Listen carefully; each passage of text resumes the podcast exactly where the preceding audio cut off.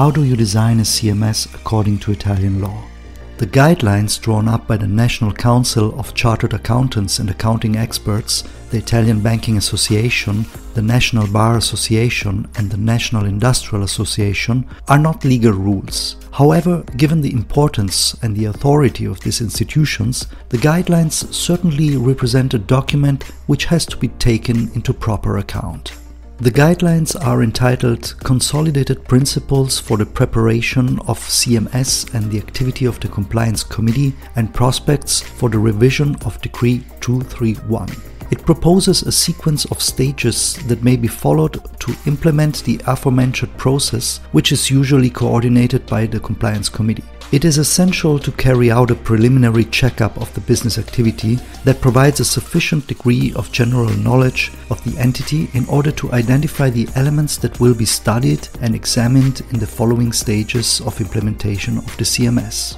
The analysis is aimed at acquiring the necessary information and identifying which are the sensitive business activities and risk factors, as well as the following.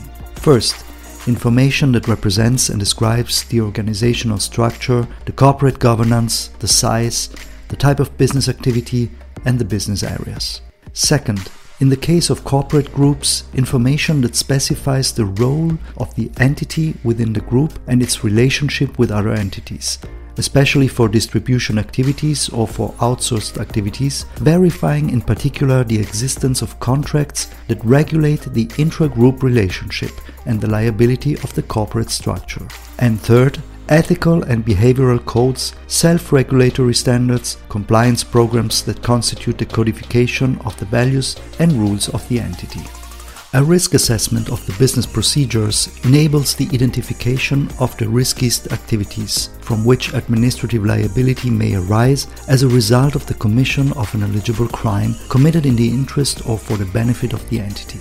This assessment requires constant follow-up and updating, and this facilitates the development of the CMS, improving and reinforcing preventive measures to avoid the commission of eligible crimes. It is therefore necessary that the people in charge of the various operational departments of the entity help to analyze and identify the following. First, areas where there is a risk that eligible crimes may be committed. Second, which eligible crimes may be committed and how within the specific operational activities. Third, existing supervision. Fourth, areas for improvement. Fifth, suggestions for overcoming identified areas that need improvement. The assessment has to be focused on the existing supervision procedures in order to control the risk of eligible crimes being committed, which has considerably increased in recent years. In a nutshell, the purpose of the assessment is to ascertain the existence of appropriate safeguards that can guarantee that the operational activity complies with the current legislation. It is advisable to verify, for example, the existence of the following.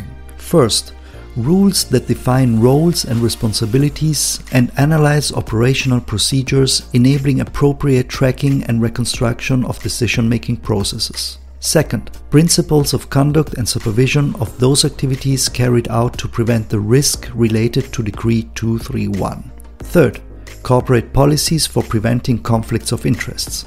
Fourth, supervisory procedures at each operating level. Fifth, preparation of information systems for the interception of irregularities.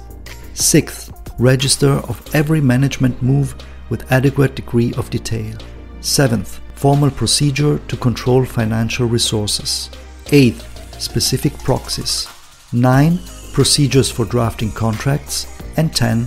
Any events that involve eligible crimes committed in the past.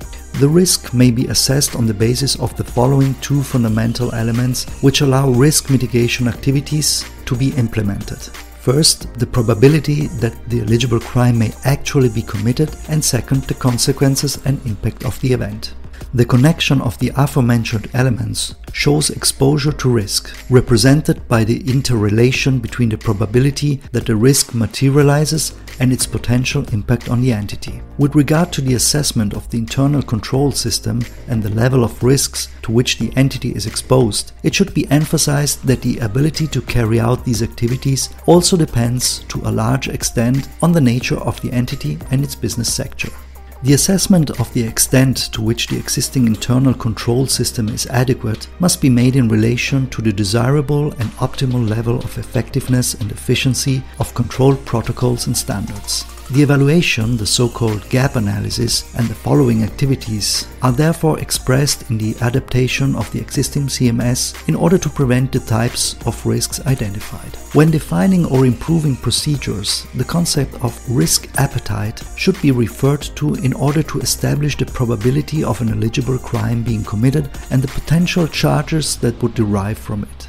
When assessing the acceptable risk, it is acceptable not to carry out corrective actions or to prioritize other areas that are more at risk in relation to those areas of activities where there is no risk of eligible crimes being committed or the risk is very limited. In order to avoid burdening the operating activities of the entity with excessively rigid procedures that would slow down its regular progress, the principle of enforcing specific behavior needs to be taken into account with regard to the intensity of the supervision.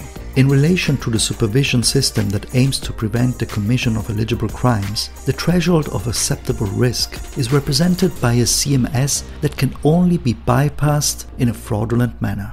Setting a threshold of acceptable risk is therefore a fundamental task for the CMS to be properly implemented. The risk response actions, the so-called risk reduction or mitigation operation, that consists of special protocols and prevention mechanism, are only necessary if the level of risk is higher than the threshold.